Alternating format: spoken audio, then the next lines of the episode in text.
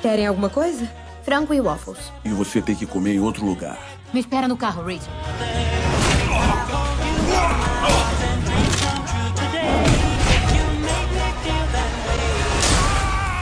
Frango e waffles. Foi por conta da casa. Você é muito foda.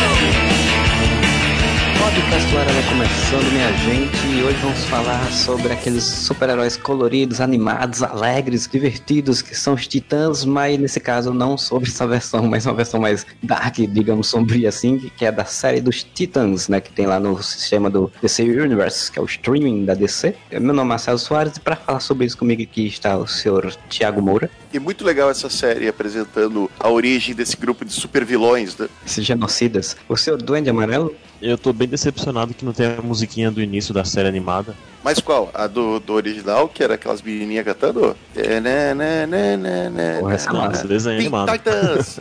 Então, era do desenho era assim. Na verdade tem, né? Japonês? verdade, essa música existe, né? Ela tem, só que ela é muito mais sombria, na verdade, mas é a mesma coisa.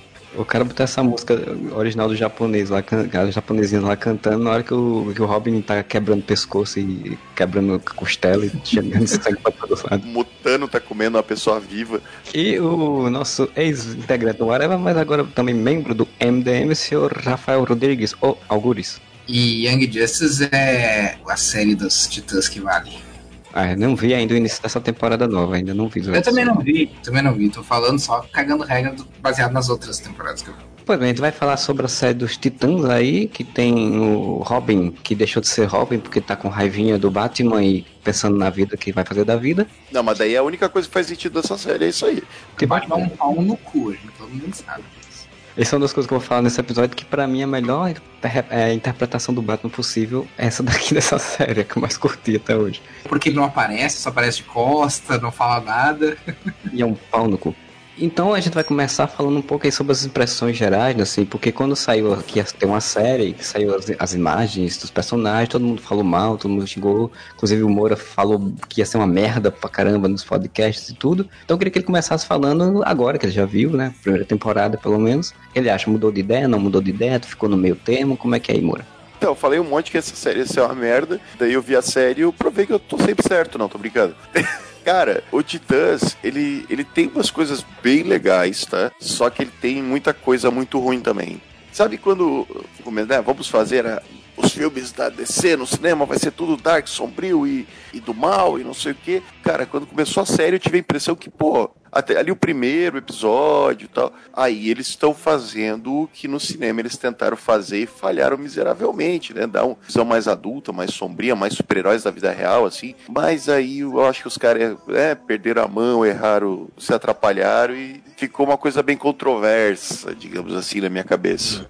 Tô pra falar que me surpreendeu bastante a série. Personagens que, por exemplo, a Estelar achei uma personagem foda, do jeito que ela foi retratada na série. O Pinto Cinza, né? O Pinto Cinza amadureceu assim de um jeito ruim, né? Os traumas do Batman e tal, tudo mais, mas a gente vai falar isso mais pra frente. Eu concordo com o Moura, assim, a DC tem esse, esse tesão de fazer tudo dark, tudo sombrio, mais realista e não funciona pra tudo, assim.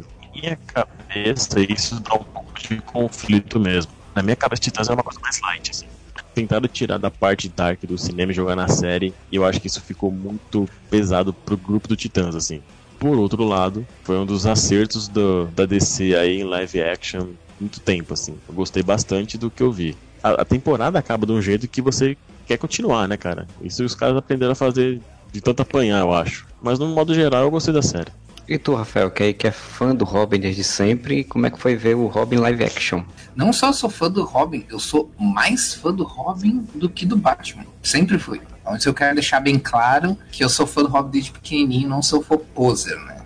A primeira HQ que eu li na minha vida foi uma HQ dos Novos Titãs, da época do Marvel Wolfman do George Pérez, que dizia o Geoff Jones, ou seja lá como se pronuncia o nome dele, que era uma das principais inspirações para essa série. O que eu não vi muito da série, na verdade, a não ser o uso dos de quase todos os personagens. Eu vou ecoar o Duende e o Moura falaram assim, porque eu tenho alguns sentimentos mistos em relação à série eu assisti duas vezes a série. Eu assisti quando saiu no DC Universe, que eu assisti baixado, assisti mesmo, e não me envergonho disso. E depois, quando chegou no Netflix, aí minha mãe começou a assistir, eu assisti com ela. Porque como né, assistia sem legenda, tipo, tu perde uma coisa ou outra, então daqui a pouco às vezes o cara. E às vezes eu assisto meio com, com atenção dividida, então de repente podia ter coisas que o cara tinha perdido e tal. Assistindo uma segunda vez depois de um tempo, assim, uma coisa que eu reparei é que a história começa tentando construir um mundo, assim, né? E aí é muito empolgante por causa do potencial do que, que pode do que pode vir a ser, né? Imagina o que, o que, que vai vir a acontecer mais. Só que chega a um certo ponto na série que tu começa a perceber que é só isso. É uma eterna construção de mundo e o quão foda que isso pode vir a ser. Ou o quão foda que isso foi. Aí tu tem cenas do Dick jovem com a Dona Troy jovem conversando sobre algumas coisas. Pensa, caralho, isso seria uma série muito mais interessante, porque que a gente não tá vendo essas séries? Tem um monte de coisas que eu também acho que foi um problema, que, que daí eu acho que esbarra também no mesmo problema dos primeiros filmes ali, do Snyder Verso, vamos dizer assim. É essa eterna coisa do olha que foda que pode vir a ser, sabe? Ou olha esse monte de coisa que aconteceu que tu não viu acontecer. Então isso começou a me, a me chatear um pouco, assim, sabe? Tá, é tipo um Heroes. Tipo, sempre termina um episódio pensando, bah, o próximo vai ser muito foda. O próximo te deixa na mão, assim. E claro, tem os lampejos, né? Tem algumas coisas, tipo, muito legais. Aí você vê, ah, que legal, a Moça Maravilha vai, vai lutar com a Estelar. É uma luta que dura, tipo, 5 segundos. São várias coisas, assim, que te deixar muito empolgado e não, e não bater a expectativa, sabe? Para todo mundo que leu o quadrinho, leu os Titãs, é, não é a série que a gente queria ver dos Titãs, né? Provavelmente a gente queria ver uma coisa bem diferente, bem mais próxima dos quadrinhos. Então, quando eu fui assistindo a série, assim, eu gostei da, da construção dos personagens, eu gostei de como eles representaram, tirando algumas coisinhas aqui e lá, mas no geral eu gostei, mas eu fui sentindo aquela impressão de, tipo, podia ser qualquer outros personagens ali. Hum. É, tipo, você podia criar novos personagens dentro de um conte do mesmo contexto e fazer o mesmo tipo de história, assim. Então isso, para mim, perdeu um pouco o charme. Mas eu gostei muito da dinâmica de desenvolvimento da história, assim, da trama em si da história, né? Tipo, que é uma coisa que a gente sempre reclama nas séries da Marvel, por exemplo, que cara bota um único vilão e fica a, episódio, a temporada inteira enrolando três episódios pra poder chegar a algum canto, né? E aí isso eu sempre é, fui elogiando à medida que eu fui assistindo o Titãs, que ela conseguia deixar você interessado não, em ver a série. Não tinha alguns episódios que eram um pouquinho mais fracos, outros, mas no geral era, era interessante. Então, isso foi o que me cativou no seriado, assim, que eu comecei a ver que a série tinha um desenvolvimento pensado, assim, pra trama, que é uma das coisas que eu acho mais legais, porque boa parte das séries de heróis não, não faz isso, né? É, eu acho que até o episódio do, do hospício eu concordo contigo, assim, é, vai, vai me deixando interessado até ali. Depois dali eu perdi completamente o interesse. então, mas eu acho que a comparação que o Marcelo fez é válida, sim, porque por mais que tenham tido momentos em Titãs que eu dei uma pensagem tipo, bah, cara, que merda isso que aconteceu, me desanimou de continuar vendo, só que eu me diverti mais vendo esses 11 episódios de Titãs, foram 11, né? Esses 11 episódios uhum. de Titãs, do que a maioria das séries da Marvel da Netflix, cara. Que, Sim, isso eu tenho que concordar. Séries da Marvel da Netflix têm aquela mania que eu não entendo, criar uma grande, mega história, que é um filme de 13 horas, sabe, que na metade dele nada acontece feijoada, e Titãs tinha um, um, misto, digamos, entre formato procedural, quer dizer, toda semana acontecia um, no episódio, era uma história não fechada, mas ela tinha um começo, um meio e fim, ela tinha um, um dilema a ser resolvido que se resolvia naquele episódio criava um gancho pro próximo que sim, dava vontade de ver. O único problema, eu acho que vou, vou, ficar repetindo isso talvez várias vezes, mas pesaram a mão em coisas que não precisavam pesar, o que dá uma desanimada quem é fã dos Titãs. Né? Comparando, por exemplo, com as séries da própria DC na CW, uma coisa que a gente sempre comenta, né, que Flash, Legends, Supergirl, divertidos, são engraçados, você é bem family friendly e tal, só que o roteiro é fraco, né? O roteiro cria situações, Não, cria... não diga. mas cria dilemas que o herói tem que enfrentar que são resolvidos muito facilmente, né? Tipo, com uma saída que é tirada ali, não literalmente, mas metaforicamente do cu. Eu costumo chamar de método Once Upon a Time de roteiro, né? Ah, nossa, isso aqui é impossível de ser resolvido. Acabou, fudeu, o Flash vai morrer, não tem solução. Aí, em uma cena, o Cisco aparece dizendo: Nossa, criei este aparelho aqui que resolve o problema. Acabei de inventar esse negócio. Né? E Titãs não apela pra esse tipo de coisa. Quando dá uma merda, realmente dá, e eles têm que achar uma forma de resolver esse problema. Assim. Então, nesse ponto, eu acho ela superior, a qualidade do roteiro superior às séries da CW. Inclusive, eu vi algumas pessoas comentando em relação à série da CW, é que uma coisa boa dos Titãs também é que ela não tem esse discurso motivacional, né? Porque a série da CW é cheia de discurso motivacional, cheia de conversinha, de drama pessoal e tal. A história do Titãs, Titãs tem seus draminhas, tem seus relacionamentos não resolvidos e tal, mas ela não é tão pesada a mão nesse sentido, né? Isso também ajuda você a gostar de, de ver os episódios. É que não tem aquela síndrome de malhação. Nossa, o Flash ficou bravo, vamos, vou ali conversar com ele, sabe? Todo episódio de Flash tem isso, gente. Algum personagem fica bravo, sai da sala de controle, aí o outro personagem vai atrás dele, eles têm uma pequena conversa em que ele cita uma situação que nunca foi vista na série e ninguém se importa. né? Pelo que eu reparei, as pessoas em geral gostaram um monte da série. Eu não tô nem falando da questão do- da percepção popular, tô falando da minha percepção em particular, né?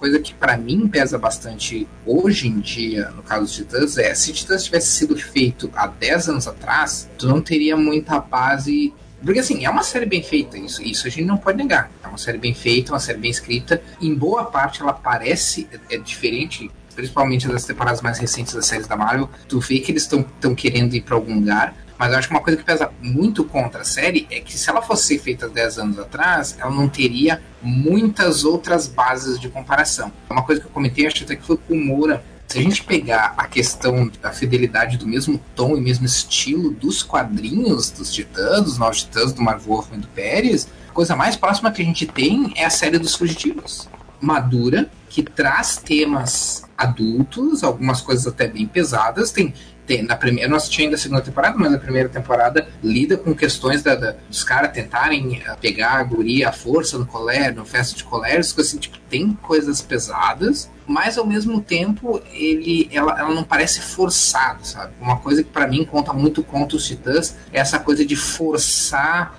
a violência gráfica, forçar, que daí entra um pouco, acho que o que o Marcelo falou, de poderia ser feito com qualquer outro personagem, tipo, essas coisas não são inerentes aos personagens. Tu tirar toda essa violência, a história continua tranquilamente, tipo, não existe, não tem nada na trama da história inteira que justifique, não, não, mas aqui precisava ter essa cena de mostrar uma pessoa carbonizada. Não, não vai fazer diferença nenhuma não mostrar a pessoa carbonizada. Mostrar um monte de sangue. Então, pra mim, isso conta muito contra a série, assim, porque isso me distrai da história. Eu, eu tava, inclusive, comentando sobre isso no, no, no- Facebook com relação ao Batman vs Superman, que embora não seja um filme com tanta violência gráfica, tem muito dessa coisa, de coisa de querer parecer muito adulto e isso te distrai, isso, isso te tira da história e, e- e te distrai para aquilo que realmente importa, né? Daquilo que realmente importa, que é a história propriamente dita, sabe? Isso me, isso me incomoda um pouquinho.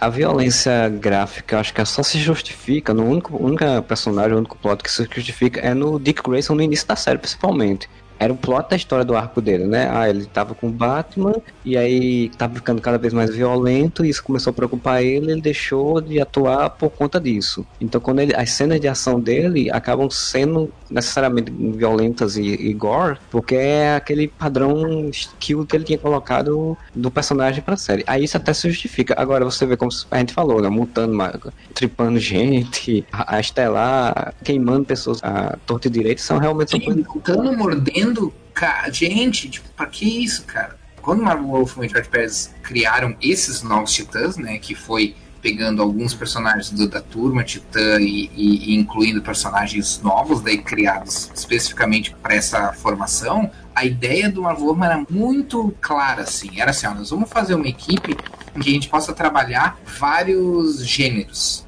A Estelar trazia o aspecto cósmico, o Cyborg trazia o aspecto tecnológico, o Mutano trazia esse, to- esse aspecto super-herói, o, o Robin trazia o aspecto de, de vigilante, urbano, a, a Moça Maravilha trazia o aspecto de, de, de mitologia e assim por diante. A Ravena, o sobrenatural e tal. Pegando isso que, que tu estava falando, Marcelo, também me incomodou essa coisa assim, tipo, tá, ok, tu tem personagens como a Estelar, que daqui a pouco do nada aparece num episódio dizendo que ela é de outro planeta. Uma coisa completamente deslocada de todo o tom que eles criaram, porque eles criaram primeiro um tom meio sobrenatural, urbano, de terror, ok, beleza, porque tinha a ver com a Ravena, mas ao mesmo tempo tem personagens que não se encaixam nesse tom, assim, e daí eles for, forçaram a amizade para conseguir criar essa, essa unicidade, sabe? Quando se tu pegar, voltando à questão dos furtivos, e olha que eu não acho a série Furtivos uma baita série. Eu acho, na verdade, que em termos de roteiro eles têm muito mais problemas do que, do que os roteiros dos Titãs. Mas em termos de criação de tom, criação de atmosfera,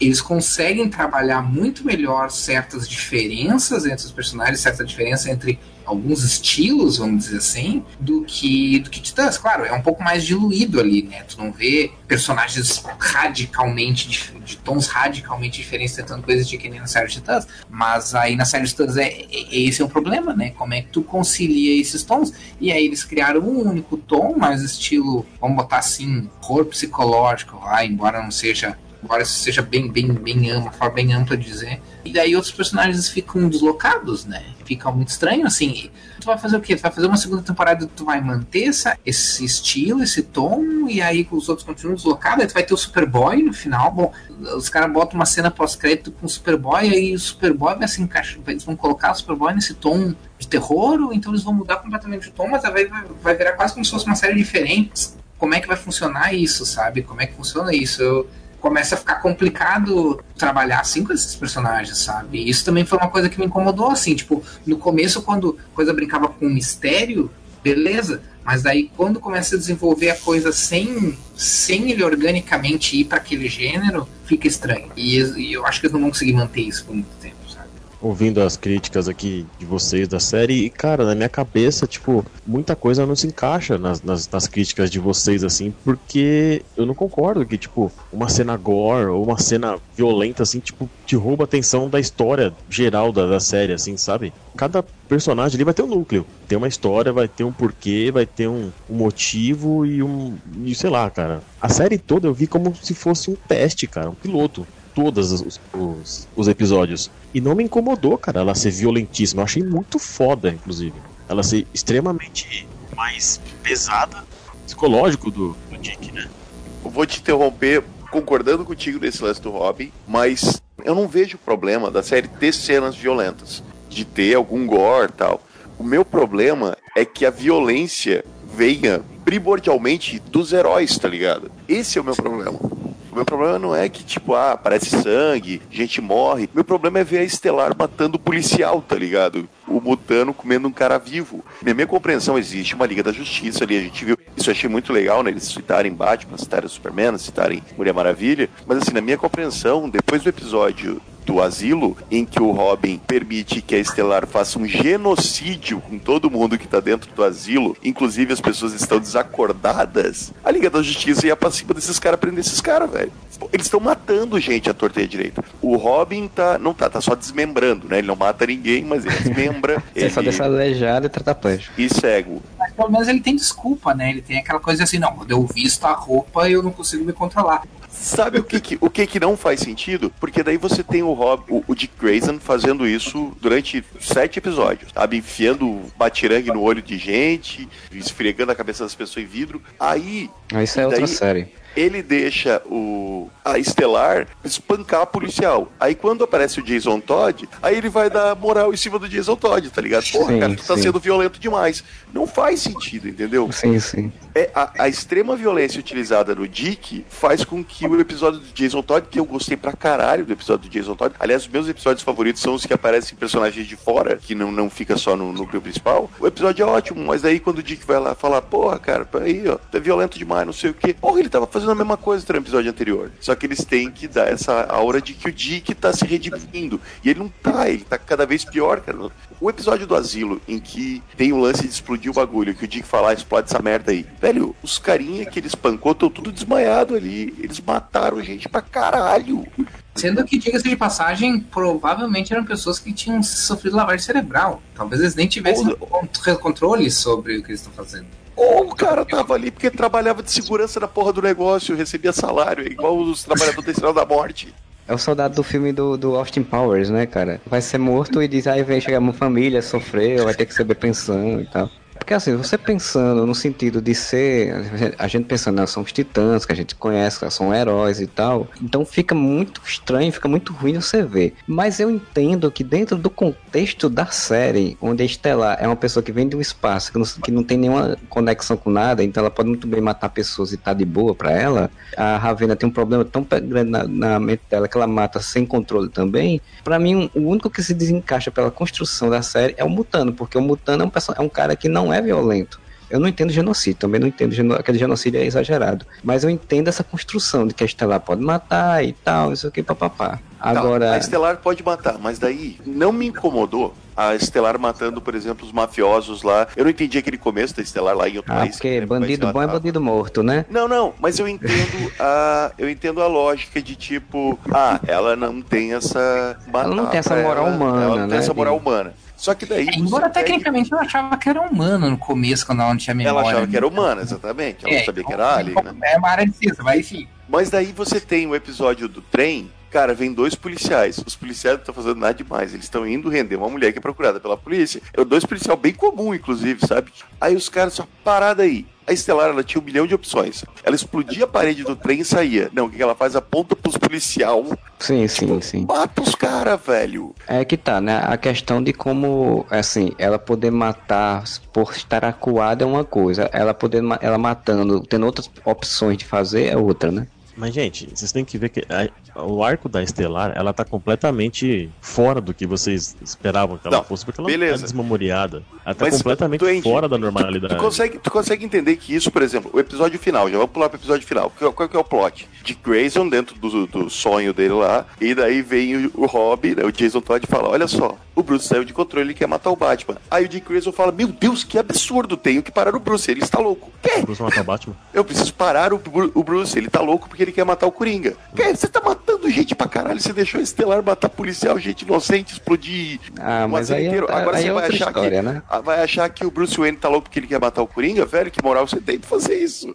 Nesse sonho, né? Nessa ilusão dele, ele tá numa outra vida, é um outro Dick Grayson, né? Um Dick Grayson que teoricamente se redimiu, teoricamente viu que fazia merda e que já acha aquilo absurdo. Então, ali até acho justificável. Tá, mas É, então eu vou, vou dar outro exemplo. Vamos usar o do passado, então. Deixa, fica bem claro na série que o momento que ele decidiu deixar de ser parceiro do Batman, se afastar do Bruce, foi quando ele deixou. É o Tony Zuko, ou é o filho do Tony Zuko, não lembro agora.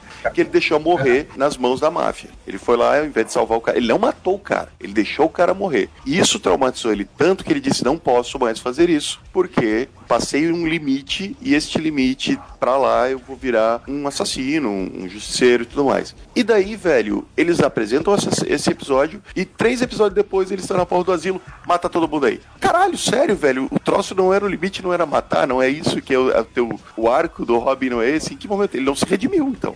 Não teve a redenção dele até o final da temporada, ele virou o, o justiceiro. O que eu acho, até comentei com, contigo quando saiu o episódio do, do asilo, né? Que eu disse, olha, eles fizeram isso, eu imaginei que eles fossem fazer um arco, começar a ter pesadelos, dele ficar angustiado com aquilo. E a, ele não ficou, o Mutano e a Estelar ficaram mais angustiados do que ele, né? Na, na história, de ter feito aquilo. Isso Por aí eu favor. achei caído. Esse, né? esse episódio do asilo, acho que o Rafael até citou agora há pouco, ele é meio que um divisor de águas pra mim, porque eu tava aceitando muita coisa até o do asilo. Quando chegou no do asilo, que eu achei um episódio muito bom, quando tava naquela parte mais de deles presos, né, e sendo fazendo teste e tudo mais e tal, ok. Só que daí, velho, vem a cena que foi, a- a- foi quando eu disse, ah, não, vai se fuder. Que é o Mutano comer uma pessoa viva, velho. Tipo, o guri tinha se mo- mostrado até agora na série como um guri de boa, que não queria se, sabe, tipo, que não queria ser violento, que era da paz e tal. Antes ele tivesse ficado na caralha da, da, da mansão do professor, então, cara. Ele saiu, a primeira coisa que ele fez foi comer uma pessoa viva, pô. No episódio seguinte, que eles estão no trem, ele fala: Ah, eu matei uma pessoa, mas eu vou dizer que eu não odiei. Cara, sério, eles criaram uma temporada de origem de um grupo de super vilões, velho. É de anti-heróis, né? Que, que matam se for necessário matar. Não, não é nem de herói, é de vilão mesmo, mata policial. O Justiceiro, ele mata policial. Ele é um anti-herói, mata ele mata policial, só mata policial corrupto. Ainda mais for o Justiceiro da série da Netflix, que ele é muito mais de boa. O lance de você equiparar os personagens, tentar criar uma linha de roteiro, crie tramas paralelas de todos os personagens tendo que enfrentar os seus demônios, assim como a Ravena faz literalmente, eu acho interessante. Se eu estivesse vendo um arco de um Robin que tá muito violento e ele vai abandonar essa violência para tentar voltar a ser um herói de verdade, da Estelar no começo, tipo, torrando a galera e com o tempo ela percebendo, não é assim que se resolve as coisas, com mais violência que você vai resolver a violência, ou com o próprio Mutano, se eles tivessem feito de uma outra forma, quando ele vira tigre, ele comentasse isso de começo, tá ligado? Bah, quando eu viro tigre, às vezes eu não tô no controle, ele tem que aprender a controlar o lado animal dele, tudo isso ia ser muito maneiro. O problema é que foi feito o contrário, ao invés de enfrentar os demônios, todos os personagens abraçaram os demônios deles, tá ligado? Isso antes do Trigon precisar influenciar eles, né? O ponto da história era o Trigon, tipo, talvez influenciar eles, só não precisou disso, na verdade. E isso seria muito foda, sabe? Pra uma segunda temporada. Você vê esses personagens enfrentando seus demônios e se tornando pessoas melhores, e com a chegada do Trigon, às vezes o Trigon tentando eles, e, e, tipo, aí caberia, sabe? Uma visão mais violenta deles quando o Trigon tivesse influenciando a vida deles. Inclusive, até combinaria com o clima de terror psicológico que a, que a série se propôs. Só que foi ao contrário, nenhum personagem ali tentou enfrentar os seus demônios, tentou se tornar uma pessoa melhor. Muito pelo contrário, eles foram se tornando piores com o decorrer dos, dos episódios. A única personagem no final da série que realmente me pareceu uma super-heroína foi a Dona Troy. Os outros todos me pareceram super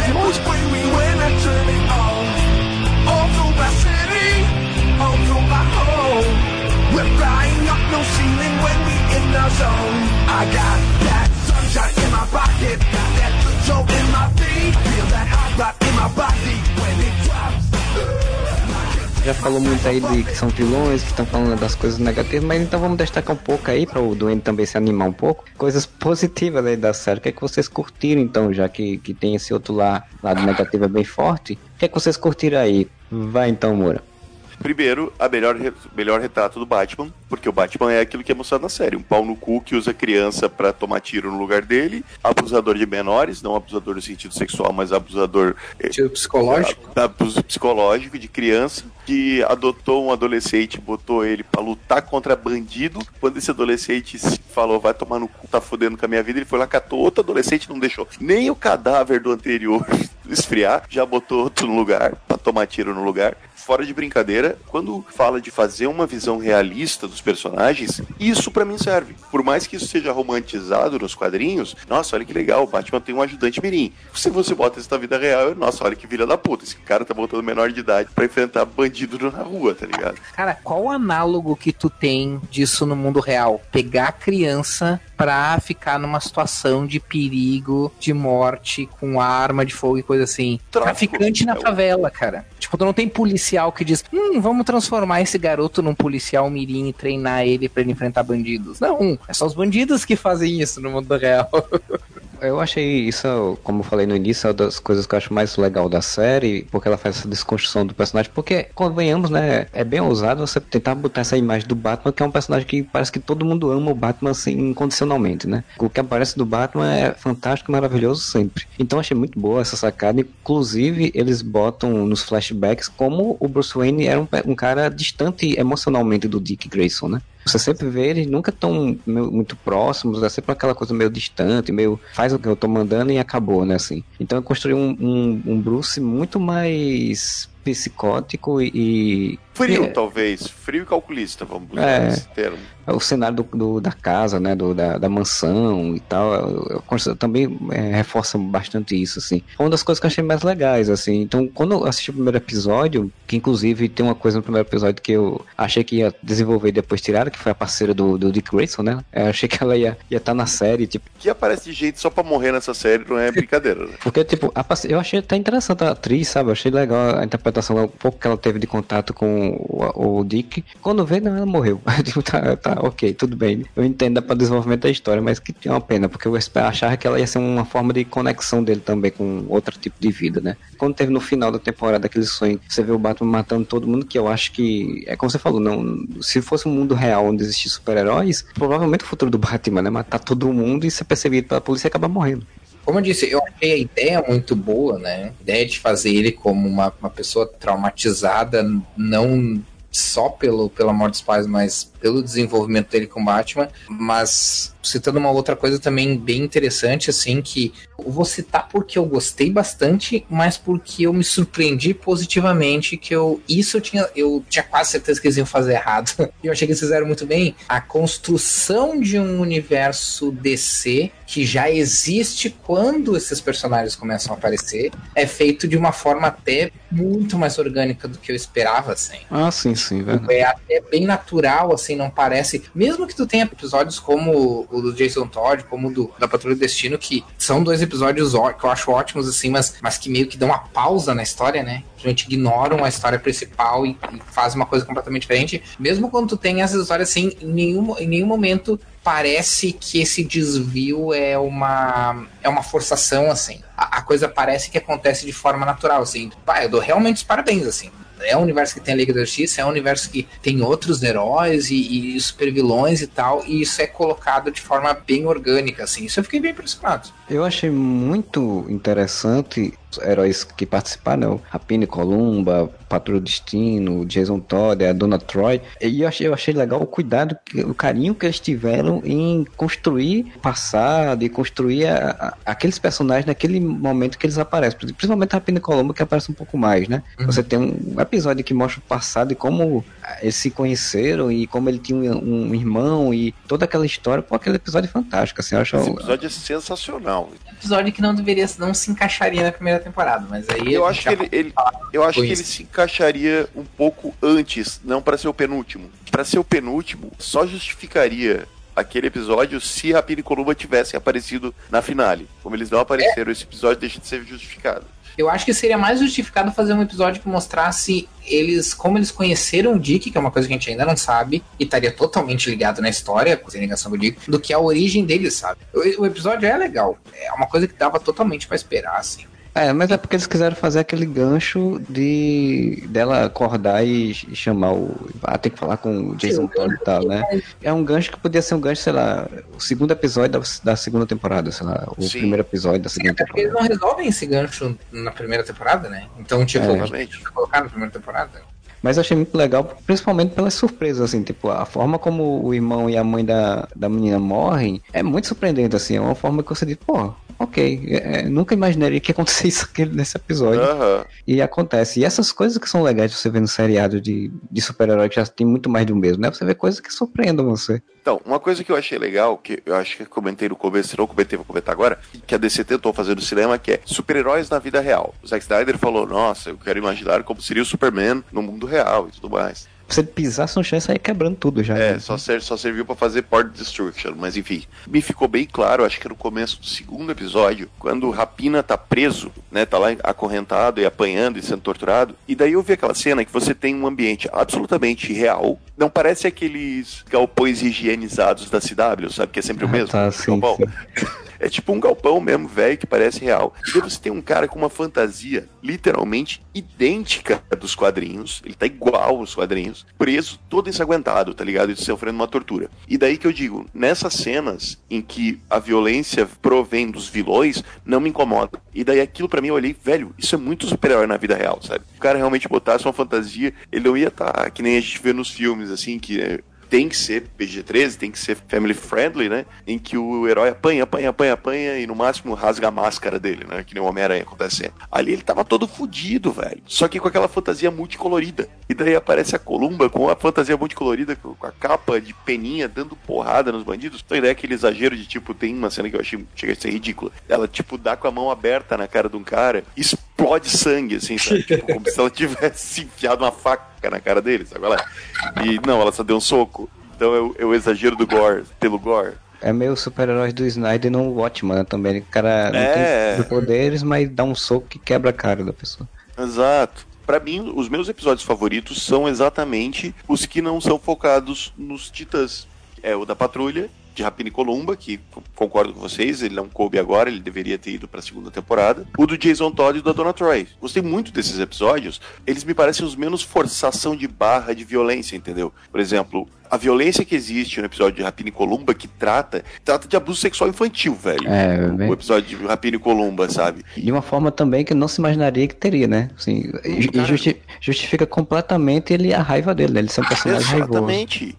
Exatamente, ao invés de cair na, na explicação mais, ah, ele é muito mal, ele é muito nervoso, porque os Lords do Caos deram os poderes pra ele, o outro é pacífico, Lords da Ordem pra eles poderiam. Poderiam ter utilizado. Mas eu gostei da justificativa de tipo, por que, que o Rapina tem tão, o Hank tem tanto ódio. E é um episódio muito bem feito e ele é um episódio com pouca cena de ação e muita cena de construção de diálogo e é bom. O episódio da Dona, velho, cara, que coisa legal tu ver a Dona Troy, a Moça Maravilha em ação, tipo, e ela falando, não, agora eu não sou mais Moça Maravilha, mas isso não quer dizer que eu não tô combatendo crime, entendeu? Só que é de outra forma. Agora ela é denunciando, É, e- sendo e- fotógrafa, né? É, e é legal assim que você constrói, como você falaram, né? De que você tem um universo de super-heróis existentes, você constrói até um universo super-herói das pessoas que deixaram de ser heróis pararam, né? Tipo, Sim. o que, que elas estão fazendo? A Dona Troy parou de ser super-heroína, mas ela ainda atua, ela é quase que uma repórter, né? Ele vai lá, faz a matéria, tira foto, depois denuncia o cara tal, não sei o quê. E esse episódio tem uma das frases que eu acho mais legal, que ela falando exatamente da, do comparativo, da Mulher Maravilha e do Batman, né? Sim. Ela fala, ah, a Mulher Maravilha foi criada para dar esperança e o Batman não, né? O Batman foi criado para julgar e, e punir pessoas, né? A diferença entre ela e o Dick é que o Bruce tratou o Dick, é, treinou o Dick, né? Deu a ele a, a capacidade de fazer as pessoas terem medo. E a Mulher Maravilha deu amor pra Dona Troy. Muito legal a cena de, dela chegando dizendo: Não, a Diana tá lá embaixo conversando com o Bruce, papo da Liga da Justiça. Isso é muito legal, cara. Não, e, aí a gente, e aí a gente entra numa outra coisa também que, infelizmente, o, o- a, a oportunidades que essa série perde muito de fazer, de levantar aquela coisa do ideal heróico. O Geoff Jones, diga-se de passagem, vive falando que vai fazer. Quando ele se mete nas, nas, nas das séries ou dos filmes, esse filho da puta não faz. Tem pequenos vislumbres, assim. Nesse, nesse mesmo episódio da Dona Troy, quando eles estão conversando, quando eles são jovens, estão conversando, ah, coisinha simples, quando, tipo, o Dick fala alguma coisa, tipo assim, que quer parar ou alguma coisa assim, e aí a Dona Troy só fala assim, tá, mas ele vai parar? Daí ele quem? O Coringa? Coringa vai parar? Ele fala, não. Isso, isso é um vislumbre do que a série poderia ter sido em termos inspiracionais, assim. Isso não tem nada de CW, de coisa assim. É uma coisa muito simples. Cara, por que, que vocês fazem isso? Por que, que tu vai fazer isso até tu morrer? Porque os vilões dos bandidos não vão deixar de existir. Porque esses caras não vão desistir. Isso pra mim é a definição de ser mais realista, mais adulto e ainda assim tá dentro dessa coisa aspiracional que pra mim é a ideia do herói. Eu, eu já falei, eu não fui, não assisti a série do, do Justiceiro, não vou assistir filme do Doutrinador, porque eu não, não tenho interesse nesse tipo de heróis. Eu não, eu não acho que esses heróis não tenham lugar. Eu acho que tem que ter variedades. Eu acho que a gente tem que ter coisas pra desafiar nossas visões de mundo e tal. Não, eu não tô dizendo que eu não, eu, eu não acho que deve existir, acho que deve existir. Mas não é o tipo de coisa que me interessa eu gosto do herói com uma ideia aspiracional. E eu acho que isso não significa ser bobo. Eu acho que tu pode fazer uma coisa mais boba com uma série do CW que pega um público diferente, mas acho que dá para fazer uma coisa madura. E eu sempre dou como exemplo o Cavaleiro das Trevas. Cavaleiro das Trevas, todo mundo fala, nossa, mas é um filme dark, sombrio. Cara, é um filme super aspiracional. É quase um filme do Superman mais dark. Ah, sim, eu lembro que, inclusive na época, quando saiu, eu vi uma resenha, uma crítica falando exatamente isso. Tipo, era, ele, o Nolan tinha feito sua versão do Superman do Batman. Essa versão, que diga-se de passagem, é mais aspiracional que o Superman do Homem de Aço. Ah, Sim, sim, sim. pô, mas daí. Essas pequenas coisas assim, no filme do Nolan, no caso, é tudo bem encaixado, tudo bem, bem amarradinho, e que infelizmente em séries como os Titãs, tu tem vislumbres disso, mas tu não tem, parece que esse objetivo aspiracional. Tu tem como objetivo fazer uma coisa dark. Eu vejo em Titãs uma coisa mais amadurecida nesse, nesse debate e nessas temáticas mais adultas, né, mais maduras, do que em toda essa, essa pataquada do Zack Snyder do cinema, né? Tá, sim. Isso não tem a menor dúvida. É um, é um Que- passo à frente, vamos dizer assim. Como a gente sempre fala, o Zack Snyder não faz o negócio maduro, ele faz o negócio de adolescente que acha que é maduro, né? Ele tem 14 anos dizendo, nossa, a Peppa Pig, né? Gosta, gosta disso, é muito adulto. É, Agora, em Titãs eu vejo muitos pontos, co- como os vários que a gente citou aqui, muito importantes e adultos e maduros de uma reflexão sobre os quadrinhos e sobre esses personagens. Cara, bilhares de anos luz à frente do que foi proposto no cinema até agora nessa nova versão, né? Nessa nova DC Universe. Só que é o seguinte, a gente tem lá os problemas psicológicos do Dick causados pela forma que foi criado pelo Batman. Você tem uma coisa que a gente não citou ainda, mas o Jason Todd chegando e felizaço, caralho, eu sou o Robin, mano. Eu vou sentar a porrada em bandido, velho, que se foda. Ele tá muito feliz, eu gostei muito do Jason Todd da série. Inclusive, isso que você tá falando se torna uma, uma bela crítica exatamente ao que você falou antes do Snyder, né? Tipo, a juventude que idolatra a violência, Exato. quer que mais que as pessoas se lasquem mesmo, quer fazer isso de independente de quem seja, bandido, seja pessoa boa, quem for, né? E é bem real isso. E ele é um personagem muito bem feito, exatamente porque ele é um adolescente deslumbrado. Caralho, eu sou parceiro do Batman. E uma galera falou: nossa, fizeram uma analogia a um relacionamento afetivo, porque é como se o Dick Grayson fosse a ex-mulher do Batman, e o ex-namorado do Batman, e o Jason Todd fosse o atual namorado. Porque tem aquelas cenas deles falando: nossa, o Batman deixa você dirigir o Batmóvel, assim, parece que o Dick tá com ciúme. E não é, cara, é muito, pra mim, é muito. Sabe o irmão mais novo. Que, que recebe um tratamento diferenciado dos pais, porque ele é o segundo, então o pai dá uma melhorada na, forma, na, na educação, porque ele, ele já aprendeu como fazer, e daí o mais novo gosta de se gabar que, ah, o pai me emprestou o carro, o pai deixa eu fazer isso, o pai deixa eu fazer aquilo. A galera tem, tem muito essa noia de, de querer fazer a analogia sexual entre Batman e Robin, o que não seria errado no sentido sexual, mas sim de idade, seria pedofilia, seus filhos da puta. Isso puxa, um- isso puxa uma coisa ah, que, que a gente tava falando antes também sobre a questão que tu falou assim, ah, go- gostei muito dos, dos personagens que não eram dos Titãs. Isso mostra também um pouco das coisas que eu não gostei da série. Tu pega o Jason Todd, tu pega a Dona Troy, tu pega o, o Rapina e Columba. São pessoas reais, no sentido de que, tipo assim, quando elas tomam decisões, essas decisões são baseadas em quem elas são e tu entende quem elas são baseados no que tu viu da vida delas, baseado no como, como elas viveram a vida delas. Tu não vê isso nos Titãs. Tu vê eles tentarem fazer isso nos personagens Titãs, fica completamente inconsistente. E tu vê, e é muito bizarro que tu vê uma consistência, inclusive no da Patrulha do Destino, que apare- pareceram pouquíssimo em comparação com esses outros personagens. Tu vê uma consistência muito absurda até, que tu não vê nos personagens principais.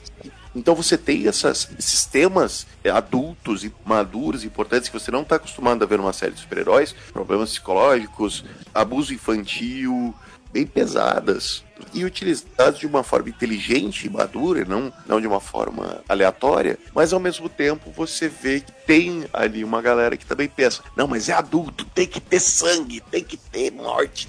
Porque se você tenha, tivesse a cena do Butano perdendo o controle, porque ele estava lá sendo torturado, ele virou tigre e o tigre tomou controle e acabou fazendo aquilo, e isso reverberasse num trauma para o Mutano, isso seria, uma, na minha visão, uma, uma visão madura da trama. Agora, quando eles simplesmente ignoram que isso aconteceu, sabe? Tipo, no episódio seguinte, o Mutano fala: Nossa, matei o cara, mas eu não achei ruim. Você tá indo só pelo massaveísmo, sabe? Nossa, eles são agressivos, eles matam, olha só que é super-heróis. É. Parece aquele Extreme Justice League que tinha nos anos 90, sabe? Sim. Vamos fazer. Bem fruto dos anos 90. É muito fruto dos anos 90.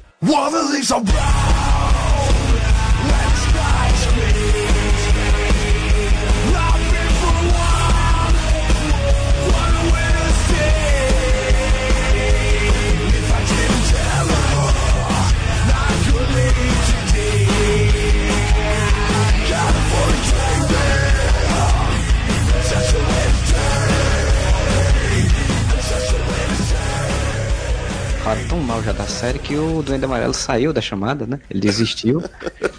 Ele saiu porque tinha que sair, que disse que a internet dele tava com problema lá, não sei o que, não podia mais, não dava mais pra ficar. Pediu pra gente seguir o barco até o final. Já que a gente já falou tanto aí dos titãs em si, ele falou até um pouco do pessoal que fez participação, os outros heróis, então vamos falar agora dos vilões, né? Que vocês acharam, primeiramente, não do Trigon em si, que é o grande vilão da série, mas sim da entidade, né? Da organização, que era meio que a preparatória para ele chegar àquele mundo lá, né? Que no início era todo misterioso, tinha aqueles, aquela família, parecia mais robô do que uma família humana, né? O que, é que vocês acharam daqueles personagens, desse desenvolvimento disso, dessa parte da história? Coisa que começou muito boa e se perdeu no meio da temporada. Porque a ideia é interessante, Isso também me pareceria uma boa ideia no início. Assim. Começa com o Dick, que é um personagem mais urbano, que aí tu já pode pegar uma coisa mais realista. Tu vai aos poucos inserindo elementos mais fantásticos. Tu vai, vamos dizer assim, se acostumando, né? Um mundo mais fantástico. E isso não fica estranho. Pelo menos essa se- seria a ideia, né?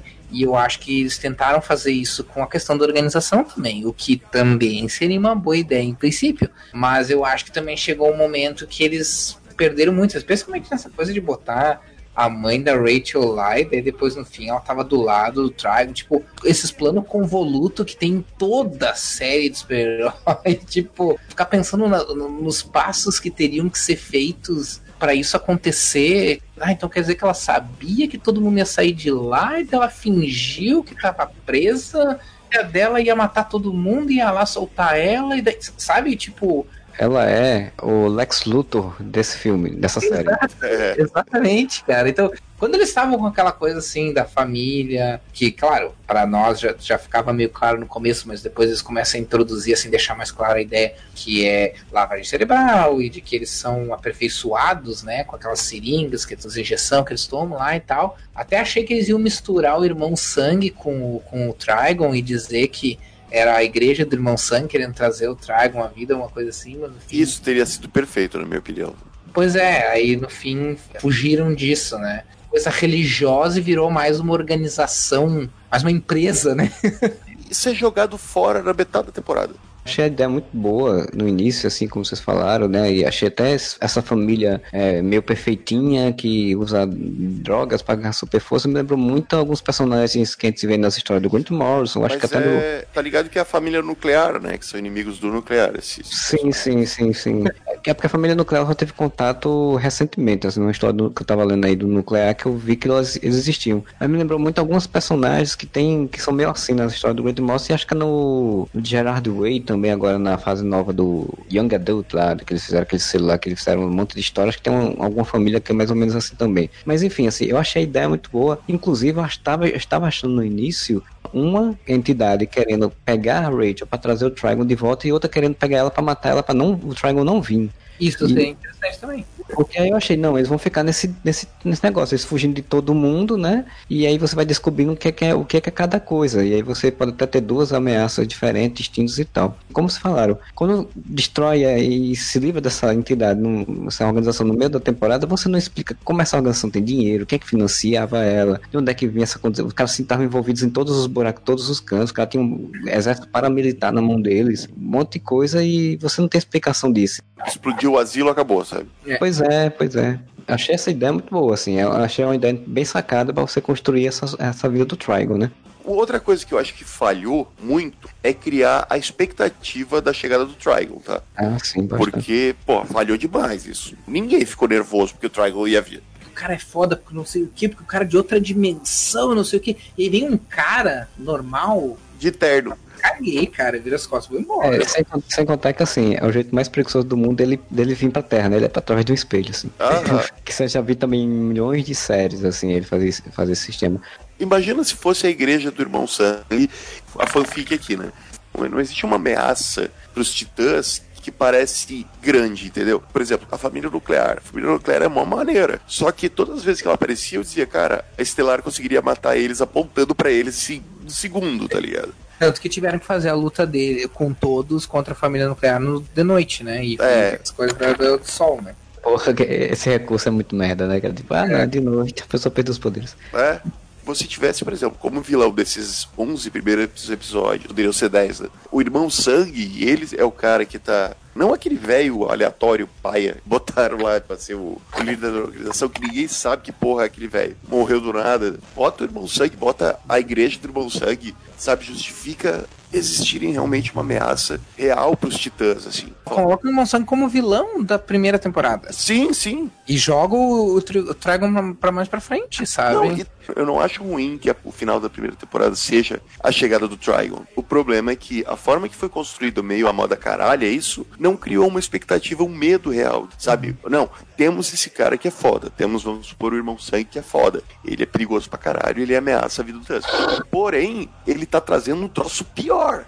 Trigon, qualquer aparição dele em desenho animado, nos quadrinhos ou o que for, é sempre essa angústia mesmo. Teve, tem um episódio, tem uns das animações recentes aí da, dos Titãs, né? Que tem até o Damian, se não me engano, na- como líder e tal. Tem essa coisa do Trigon novo, e é aquela angústia, você, sente a angústia de que o cara vai vir, o cara vai vir, o cara vai vir, o cara tá chegando. Quando ele surge é aquela coisa gigantesca, aquele demôniozão, aquela coisa que, porra, vai ser o fim do mundo, né? Essa noção de fim de mundo, eles deram, assim como série da CW, uma linha, né? Com a, com a Estelar dizendo, ah, ele é destruidor de planetas, ele já destruiu não sei quantos universos, e aí foi aprisionado aqui na Terra, e aí se ele sair vai destruir os mundos. Quer dizer, você não vê esse- essa ameaça, você ouve, né? Você tem que acreditar no que a galera tá falando. Não, e outra, eu, eu acho que isso ah, tem tudo a ver, o motivo pelo qual a coisa é assim tem tudo a ver com uma coisa que a série não aprendeu com o Snyderverse, que é justamente se apoiar no conhecimento prévio que os potenciais espectadores têm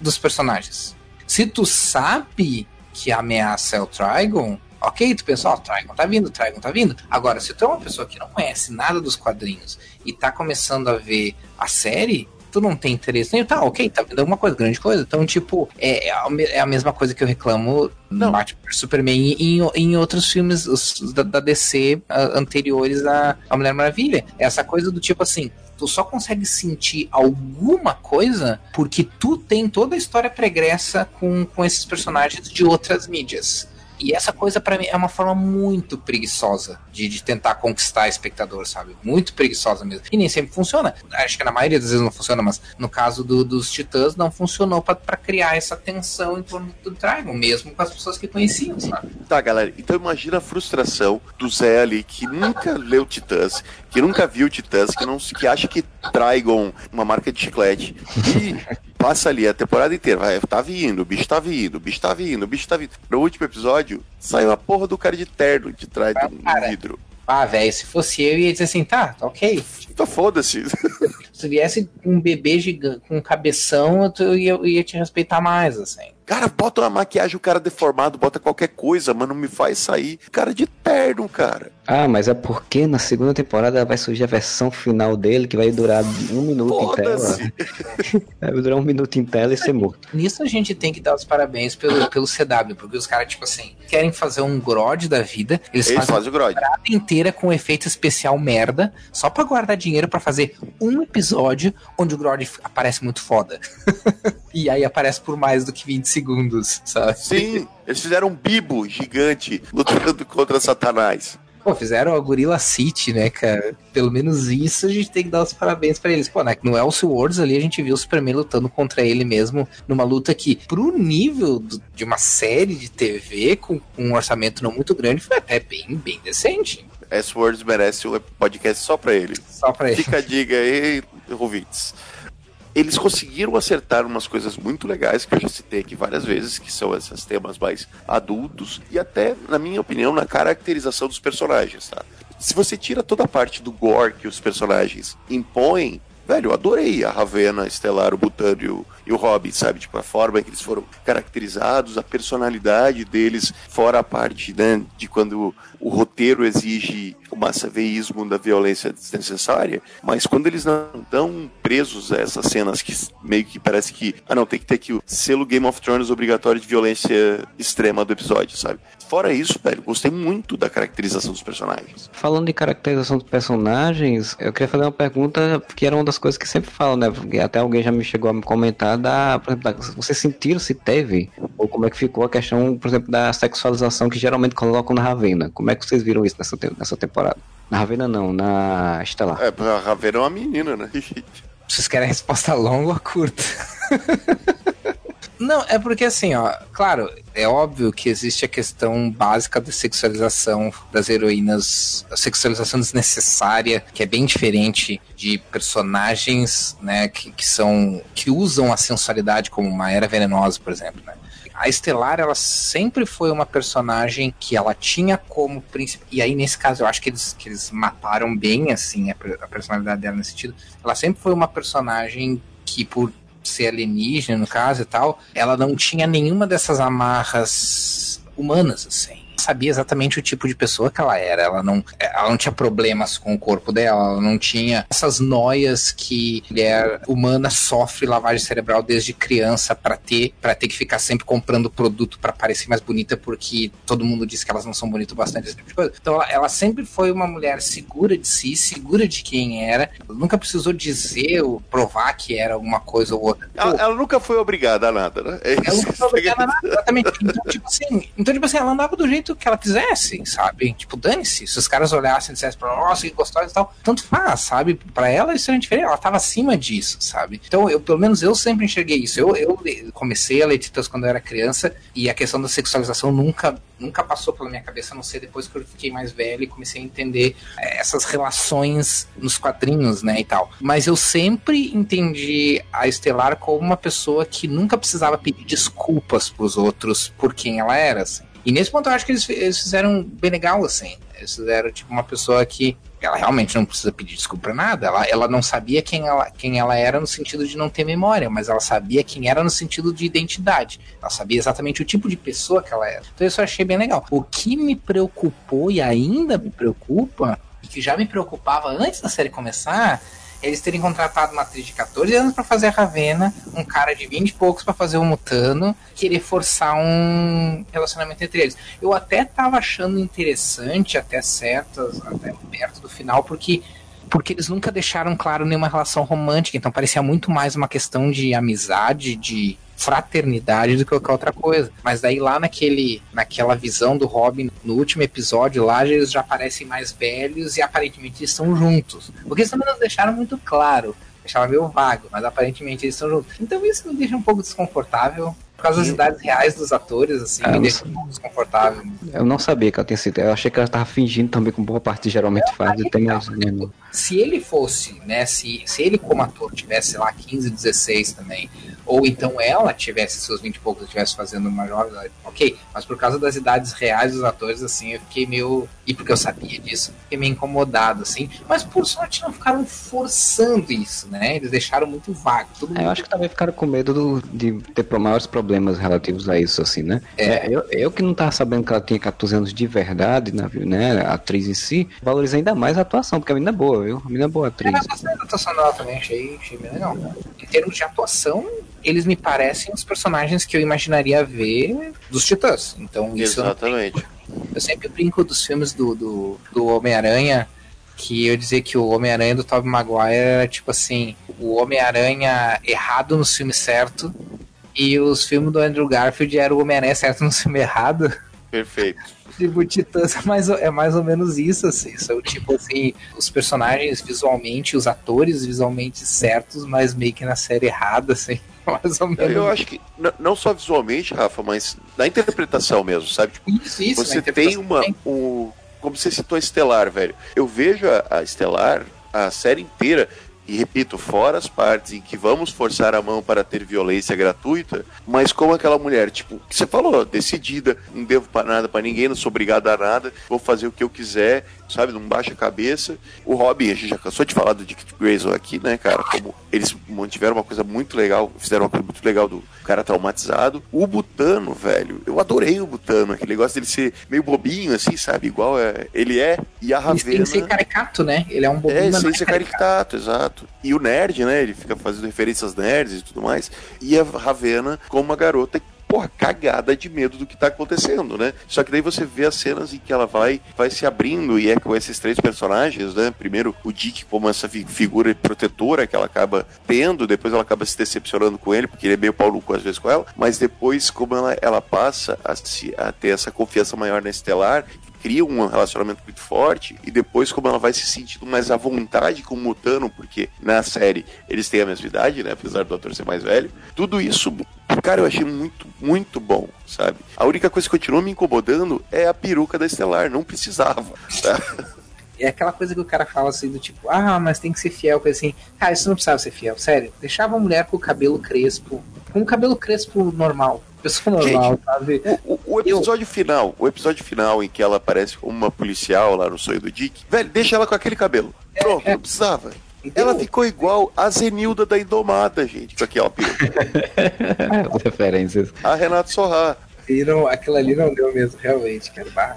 Falando da Estelar, eu queria destacar aqui que eu queria ter visto mais, assim, é porque eles fizeram umas coisas meio corridas por conta do que eles tinham falado nos plots da trama, mas assim, são duas coisas nela que me incomodaram na construção da personagem. Eu queria ter visto mais ela nessa coisa de enfiada na máfia russa, sei lá de onde é, qual era o país que ela tava no início, procurando pistas, eu achei tão foda aquilo ali, sabe? Assim, tipo, Que não, ela- mas não faz sentido nenhum, né? Porque Não, ela sim. tava na máfia russa procurando pista. Ela tá sem memória. É, e esse é outro ponto que eu vou destacar, assim, porque primeiro, assim, ela até quando saiu o piloto, muitas pessoas acharam que ela não era diretamente, assim, fisica, fisicamente a Corey Andrews é, que veio do espaço, acharam que era, a Corey Andrews era uma, tipo uma fênix, né, uma entidade que tinha entrado no corpo do, daquela, pessoa, daquela pessoa e por isso que ela tava sem memória e tal. Ainda bem que não precisa isso. Como eu falo assim, se, se não fosse os Titãs, eu acharia muito legal esse tipo de abordagens. É, mas, mas sendo os Titãs, ficaria estranho para a personagem que a gente que tem. E aí entra essa coisa que você falou de por que que Diabo ela tava na máfia russa e, e fazendo pesquisa e ficou sem memória e tipo, era a coisa que eu achava interessante de ser trabalhado na segunda temporada quando fosse a gente entender na segunda temporada que ela é alienígena e não no último, no penúltimo episódio ela chegar e dizer, ah não, eu sou alienígena. Caralho, lembrei. Caralho, lembrei, eu sou alienígena, minha nave estacionei aqui. Não, e só, e só, e só serviu pra, pra exposição, né? Pra falar Só. Cara, tem muitos episódios, inclusive vários desses episódios estão entre os melhores episódios, mas tipo, cara, tem muitos episódios que simplesmente assim, ó, tá, agora voltaremos ao plot depois dos nossos comerciais. E daí, Uhum. tipo, fazem uma história completamente fora da casinha, e aí colocam um ou outro elemento mal mal, tipo o episódio do da Dawn e do, do Hank lá, que mostra a origem deles. Não serve pra nada aquele negócio da, da, da Rachel ficar tentando chamar eles no passado Nada, porra nenhuma. não serve pra porra nenhuma. É só para tu não dizer, ah, mas onde esse episódio se encaixa? É só para tu não ficar se perguntando isso, sabe? E é muito louco, assim, porque te- tem muitos episódios que são muito legais, mas são isso. Eles são tipo um interlúdio para completamente o plot, que, que já é um plot lento, né? O ritmo É. já é para falar sobre uma coisa que não tem nada a ver ou que serve só pra. Que nem nesse caso da, da, da Estelar. Ah, ok, descobri que eu sou alienígena a propósito. Não, eu, não, eu gostei da descoberta. Abre o livro, aí tem tudo desenhadinho, né? Esse aqui é o Trigo, então. É. Ah, então essa aqui é a Ravena. É. E essa mulher aqui do lado aqui? Ah, caralho, é a mãe dela. Aí, ó. O plot, pode ser. o plot mais previsível do mundo, né, cara? Tipo, a mulher estava lá presa convenientemente, foi tirada e, ah, vamos para a nossa casa no interior, que ainda está lá, que ninguém, ninguém tomou conta da casa, né? O governo não foi lá pegar a casa, porque estava sem pagamento de taxas nem nada. E, Aí aparece o vizinho só pra morrer, porque vários personagens aparecem nessa série só pra morrer em seguida.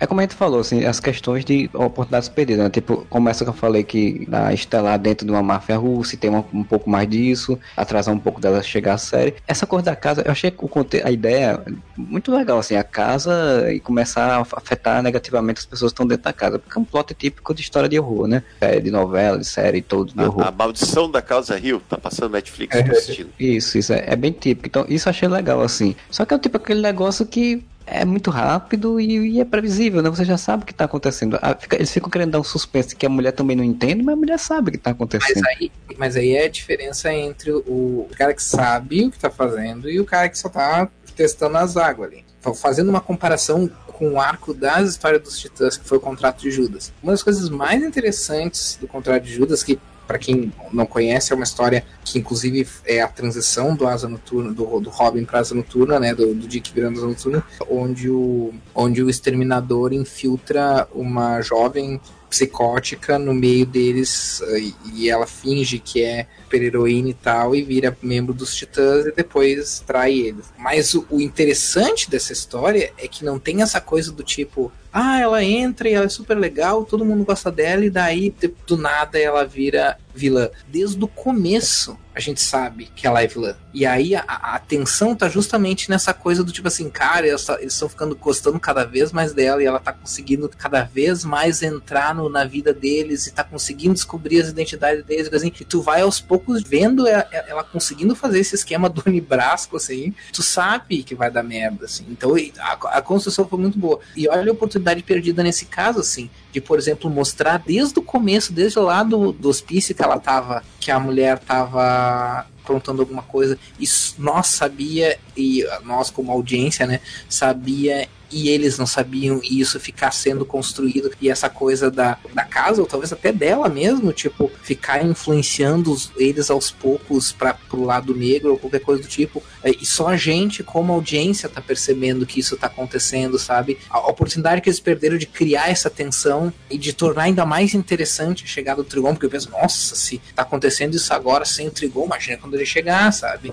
É porque essa é a escola Shalaban de roteiro. Existem duas formas no cinema de você surpreender o teu público ou de criar atenção, né? Sabe a história da bomba?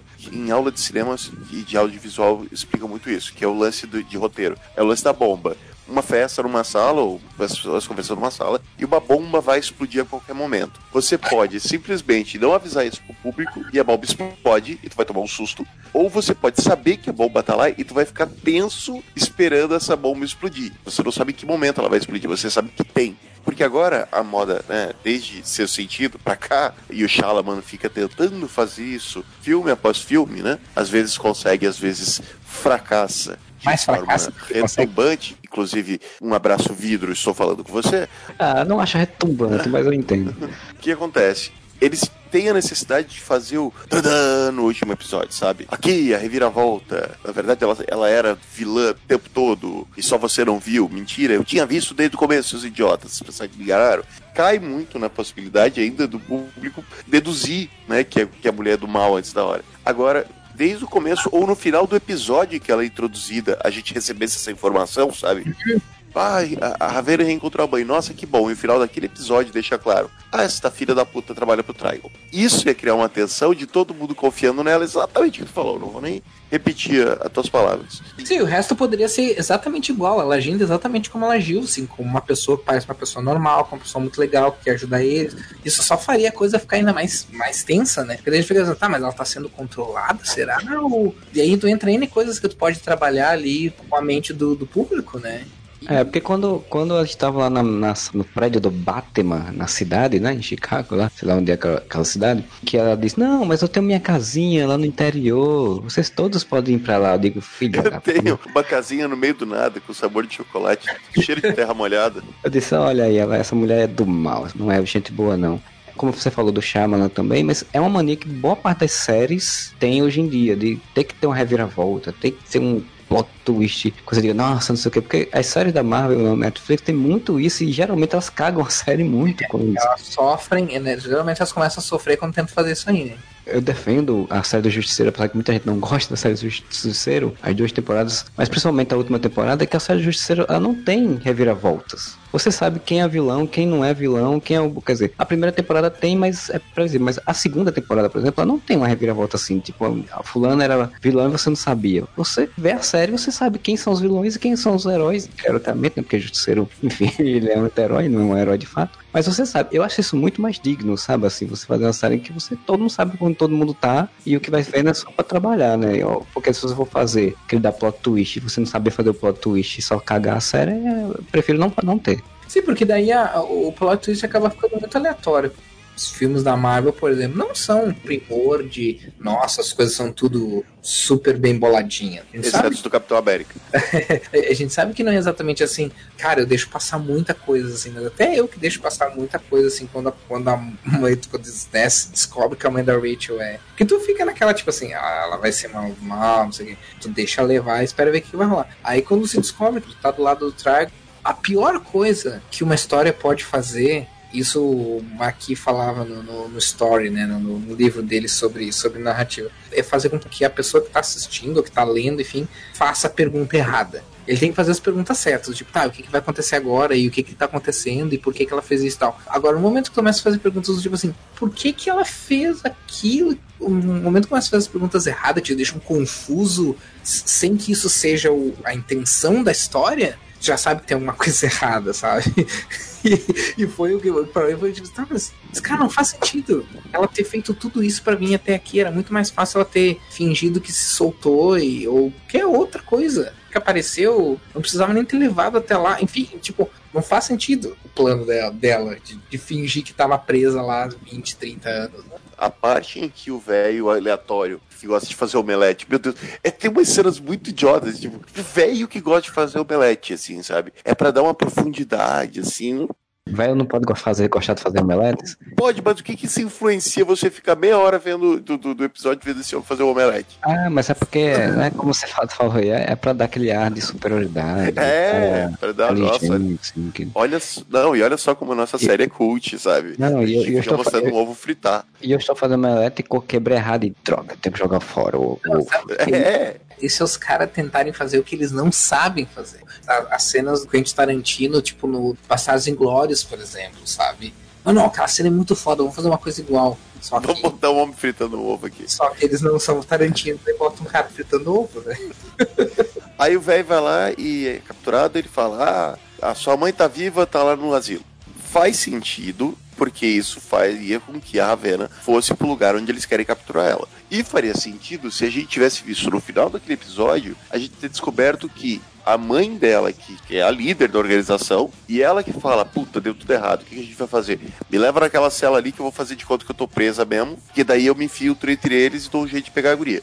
Isso teria uma explicação que não criaria esse tipo de pergunta errada que você citou, tá ligado? Tá, mas por quê? Como assim? Ela tava presa? Ela, não, essa mulher não tava presa? Porque não é explicado, não é mostrado, não é dito nem sugerido. Você Sim, é tem que criar a explicação da sua cabeça. Ah, mas é- isso, isso é, é o habituê, né? Tipo, não explicar as coisas. É que nem eu falei de, da Ravena, a, da Estelar, sem memória na Rússia. Tipo, aquilo não vai ser explicado, cara. Então, tipo, é, eles têm essa E daí mania de botar coisa e explicar. Você tem que inventar da sua cabeça a explicação, tá ligado? Não, e a gente ficou mal acostumado também, né? Porque daí, pelo menos eu no meu caso, né? Aí as coisas que eu fico pensando é, hum, esses mafiosos aí são dos quadros, são personagens dos quadrinhos e aonde eles vão aparecer depois pra fazer o quê, sabe?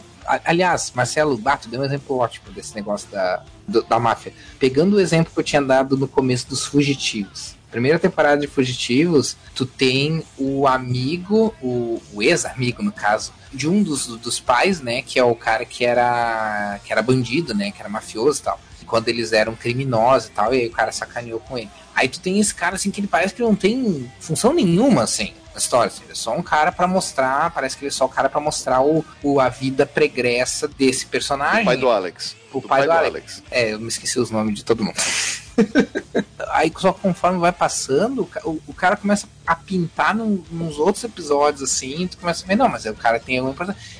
Aí ele se integra à trama. Ou seja, ele não foi um cara que só foi jogado ali aleatório. Aí eu, eu, eu entendo isso que tu falou nesse sentido, assim, tipo, se o que aconteceu ali com os negócios dos mafiosos russos ou os personagens tivessem tido, sido integrados de alguma maneira ao plot de forma que eles não tivessem sido só jogados, Eles não foram jogados, foram queimados até a morte.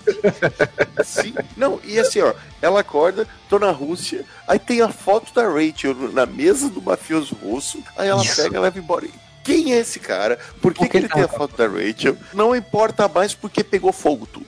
Ela tinha pedido pra ele pesquisar por- pela menina, né? E, ela, e ela- aí ele teria encontrado onde a menina estava. Como eu falei, não vai ter explicação de por que ela estava. o que, que ela pediu pra ele. Por que, que ela, por que, que ela posou a nave dela lá nos Estados Unidos? Guardou no- naquela garagemzinha lá. Aí pegou um avião, foi pra Rússia, pediu pra esse russo aleatório pesquisar a Rachel que tá nos Estados Unidos pra ela. Eu não entendi. Isso- Não vou entender. Porque eles só colocaram o Telar lá na Rússia, tendo aquela cena, não sei nem se é na Rússia aquela caralho, tendo aquelas cenas, porque ia ficar legal, tá ligado? Nossa, imagina aquele mal, a a Estelar acordando na Rússia. E sem memória.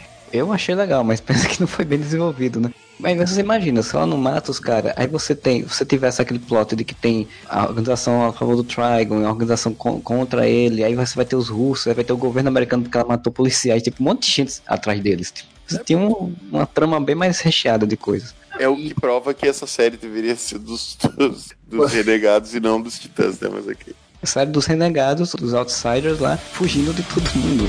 Total.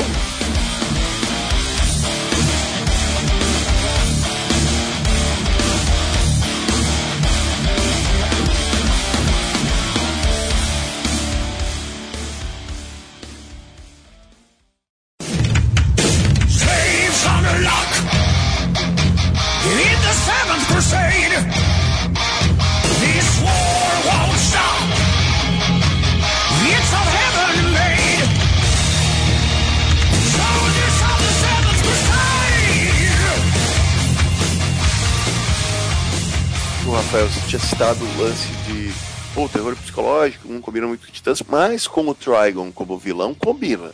Convenhamos que quando você está enfrentando o Satanás, Sim, mas consegue. isso foi aquela coisa que eu comentei antes, né? Sobre a questão Mas é, é de porque daí trabalhar com vários gêneros, né? Só que daí misturar tudo. É o DC Universe, agora falando do geral, né? Aparentemente eles querem expandir esse DC Universe e fazer várias séries, né? Então, ah, pô, convenhamos, o tanto o episódio da Rapina e Columa quanto da Patrulha do Destino são episódios pilotos. Visível, assim, que são episódios pilotos. Então, o, o- Titãs não precisasse, não precisava ir tanto pra esse lado de perseguição, gore e não sei o que. Isso poderia ser deixado com a série dos Outsiders, eventual, sabe? Eles quiseram botar coisa demais, gênero demais, estilo demais, formato demais. Nossa, eu gosto muito disso, é muito adulto demais. Numa série só, entendeu? Numa temporada só. São 11 episódios com muita coisa e nada é muito bem trabalhado, nada é muito bem aprofundado. Mas parece que no final das contas deu certo, né? Porque todo mundo elogiando, É, que é a melhor série da DC, que não sei o que, bababá, e deu certo. Mas isso eu não discordo, é a melhor série da DC. É, Comparando sim, com o quê? É, eu não quero dizer muita coisa. Pra mim, um dos grandes problemas da série, e aí falando das coisas do tempo e do- dos misturas e tal, eu sei que vai parecer engraçado, mas tipo assim, um dos problemas da série é o que eu acho que é o único problema do filme dos Jovens Titãs em Ação no cinema. Vocês viram o filme? O a animação, no caso, né? Dos Jovens Sim, Titãs, sim. que é fantástico. Mas a única coisa que eu teria como crítica àquele, ao, ao, à animação, né, ao longa-metragem, é o fato de que não é um filme dos Jovens Titãs. Não é uma animação dos Jovens Titãs, é uma história do Robin. Todos os outros personagens são decorativos. Eu senti um pouco, embora eu tenha gostado da caracterização do Robin em boa medida, vamos dizer assim, fiquei meio chateado que os outros personagens foram deixados de lado. A Rachel, no caso da Ravena, só foi pouco mais ou tanto quanto ah, espaço quanto o Dick por motivos óbvios, por causa que ela tá completamente ligada à trama. Mas os outros foram, tipo assim, também foram praticamente decorativos. Inclusive a Estelar, que apareceu um monte, ela foi praticamente decorativa, porque teve nada, assim, tipo, teve um episódio pra dizer, ó, sou, sou alienígena e a propósito, tô atrás disso aqui, ó, gente, vamos lá. Vale salientar até que a Ravena ela tem esse foco, mas você não vê muito da vida dela de- desde que a mãe abandonou e ela ficou com a outra, né? E ela fugiu. Você não tem muito essa dinâmica. O Mutano, o doutor lá disse que ele tinha uma doença, encontrou ele e salvou ele, mas você não vê muito sobre isso anteriormente. tu não termina, né, a temporada, porque isso não, o que foi o último episódio não foi um final de temporada, não era pra ter sido também, porque era pra série ter 12 episódios. Daí tu não termina a temporada no último episódio, bota uma cena pós-crédito que não tem absolutamente nada a ver com aquela trama que não foi encerrada, e aí tu tá introduzindo mais um personagem que vai ter que ser caracterizado, enquanto tu ainda não caracterizou os outros personagens que na verdade deveriam ser os protagonistas. Aprofundou, na verdade. né? É, que tu não aprofundou, exato. Então, tipo, cara, eu, eu pelo menos tava nessa coisa assim do tipo assim, tá, ok. Agora que exploraram bastante a questão do, do, do Dick se, se livrar do Batman, imaginei eu, né? Termina, termina a, a temporada com eles enfrentando o Trigon e isso tem a ver com como o Dick se resolve, né? Nas próximas temporadas, sei lá, próxima temporada eles se focam mais na Estelar do que nos outros, ou mais no Mutano, sei lá, enfim, né? Cada temporada nos focando mais num mais no outro. Mas aí tu vai começando a fazer isso, pra mim é Hero, que nem eu falei, pra mim é Hero, sabe? É, eu bem achei realmente que ia ser isso, assim, quando eu falei a questão da Estelar. Eu achei que a, a segunda temporada ia ser mais focada na Estelar, terceira mais no Mutano, por exemplo, e você ia meio que trabalhando geral, assim. Fazer mais maleável os gêneros, né? É, e aí Sim. quando você não faz isso, você ainda bota esse easter egg do, do essa cena pós-crédito aí do Superboy, que provavelmente vai ser o personagem que vai fazer com que a gente tenha uma luta onde todos os personagens vão utilizar os poderes ao mesmo tempo pra poder deter o Superboy, né, que é pra isso que ele deve surgir né, na série. E é mais um personagem que vai estar fugindo, né, porque ele tá fugindo de uma instalação, então vai ser mais um renegado, né, vai ser mais um outsider. Antes da gente entrar na, na cena pós-créditos, eu queria fazer um questionamento em cima do que o, o Rafael acabou de falar. Esse lance do foco sendo Robin, os outros ficarem meio figurativos e tal, isso é em cima do drama dele. Todo mundo concordou aqui que é bem interessante. Porém, vocês não acharam repetitivo Sim, muito repetitivo o lance de todo episódio. Nossa, estou muito violento.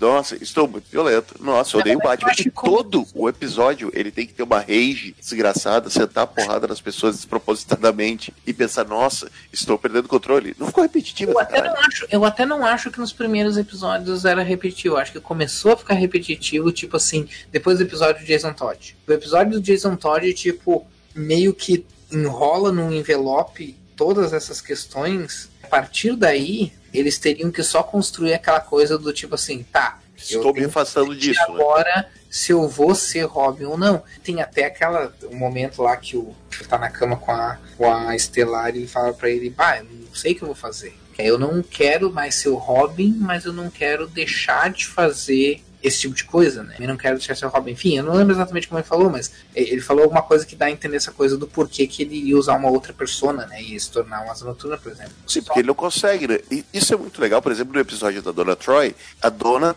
pessoa totalmente descolada, de boa, resolvida e tal. Aí ela tá lá na, na dela, lá das, das fotos, ela fala pro Dick, tá, tenta conversar com as pessoas, e ele não consegue Ah. ter um diálogo normal. Porque ele não tem uma vida normal, sabe? Isso tudo eu acho interessante. O que eu achei repetitivo é que praticamente todo episódio ele tinha que ter uma rage desgraçada, saindo modo berserker, dando porrada em todo mundo, arrancando o olho, arrancando o saco. Cara, a gente já entendeu que ele tá muito violento. Então precisa botar essa cena em todo o episódio. Desenvolve os outros também, sabe? Eu pensava comigo, sabe? É muito novela, né? Que você tem que ficar repetindo as coisas pra quem não viu antes, né? É, Começa só, que, só que novela tem 300 capítulos. Essa Pois é, tem e- 11, né? E série, você, quem tá assistindo, tá assistindo já, né, velho? Você não precisa ficar revendo a mesma coisa sempre, né? Concordo. Então, pra gente ir pro final né, do podcast, então a gente poder fazer uns comentários aí sobre o episódio final em si, né? Que como o Rafa falou, não é um episódio final de fato, mas enfim, é o season final da temporada. E da cena pós-crédito que a gente já citou, mas a gente explicar, falar um pouco mais dela, do que a gente espera aí da segunda temporada. E começa aí, Moro. Eu gostei pra caralho do episódio final, tá? Assim, quando saiu as notícias que era que o Robin vai ter que enfrentar o Batman, tá matando todo mundo. E daí eu pensei, caralho, velho, o, o episódio antepenúltimo, né? Porque teve um filler no meio. Aparece o Dick Grayson entrando na casa do capeta. E no episódio seguinte, o trailer já mostra ele mó de boa, casado com o Cadal. É possível que alguém não tenha se ligado que ia ser o, o Trigon entrando na cabeça do, do Dick Grayson lá. Mas achei o episódio muito legal. Muito legal mesmo, assim. Eu só acho uma bobagem essa frescura de o Batman ter que aparecer só de costas, sabe? Ou só nos fundos, ou só o vulto. Eu acho uma bobagem isso. Porque Não, já tem, sei lá, sete uma- Batman diferentes ao mesmo tempo. Ou mais ou menos. São entre Batman e Robin que o Batman não fala nada. É, tá ligado? É muito ridículo. Tipo, ah, não, não vamos mostrar porque já tem o Batman no cinema. Sim, tem o Batman no cinema, tem o Batmirim no, no, no Gotham, o Batman que tá desaparecido no- na CW. Cara, bota mais o Batman ali, que se foda. Eu achei a ideia do episódio muito boa. Como o final de temporada me pareceu assim, alguém escrevendo uma frase terminando no meio. Robin é um vigilante que. É isso que foi a temporada do- dos Titãs pra mim. Tipo assim, não teve absolutamente nada resolvido. Eu não gostei do episódio como season finale, eu gostei do episódio. Eu teria gostado mais do episódio se eles tivessem mostrado mais Gotham, da Gotham real. Porque, Sim. por exemplo, um amigo meu falou assim: ah, eu gostei muito da, da, da Gotham que eles, que eles mostraram. Eu falei, ah, só que na prática a Gotham que eles mostraram não é Gotham real. Porque poucas coisas que a gente viu da Gotham real não, não nos dão uma, uma verdadeira ideia do que, que era Gotham, né? Que, que são nos flashbacks com o Dick, né? Só que eles Sim. são focados no personagem, não em mostrar a cidade e tal, né? É aquilo que a gente tava falando do Elseworlds, de mostrar as versões da Terra 38, da Terra 1 dos personagens da Terra 38 pela primeira vez, mas ao mesmo tempo são versões distorcidas de qualquer maneira, porque é outra realidade. É tipo, é tu ver uma Gotham, é tu ver um Coringa, tu ver um Todd, tu vê personagens que, que na verdade não são os personagens reais e tu nem viu a, a cidade real ainda. Então, sei lá, eu acho meio, meio esquisito, assim, sabe? Tipo, como episódio isolado, são ideias legais, mostram toda essa questão do Dick finalmente descer pras trevas e tal. Ele só funciona como episódio isolado. Outra coisa interessante desse episódio, Rafael. O que a gente citou da, dessa certa arrogância de não saber o que tá fazendo, do- do velho fritando ovo, sabe? Das, das ceninhas contemplativas que não servem pra porra nenhuma. Uma cena contemplativa, ela tem uma função na- narrativa, ela não tá ali só pra ser contemplativa. Sim. Aí, um tempão do caralho do Dick entrando no hotel. Ele quer um quarto. Papinho ali do doce do quarto. E daí ele tem que levar a própria mala. Aí ele chega no quarto e a televisão não funciona. Sabe, É, é tipo, troço tão idiota. Sério mesmo que tu precisa perder tempo mostrando tudo isso. Você Um precisa mostrar. pra, pra desenvolver. Você precisa mostrar realmente todo a curva narrativa dele chegar no hotel, sabe? Assinar um negócio, subir com as malas, entrar no quarto. Eu sei que eles estavam querendo mostrar que Gotham tá bem tão fodida, mas eles querem reforçar que ele já tinha visto na rua, todo mundo meio fudido, né? As ruas meio lascadas, o taxista já falou que não valia a pena estar lá e não sei o que e tal. Mas, cara, é realmente assim, tipo, você tá perdendo tempo de episódio que você poderia estar fazendo outra coisa pra fazer isso, né? Sim, porque Então- entra coisa de repetição, né? Tu já estabeleceu como é que Gotham tá.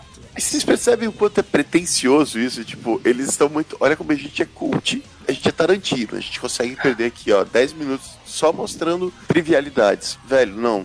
Olha como a gente tem uma série da HBO, né? Aham.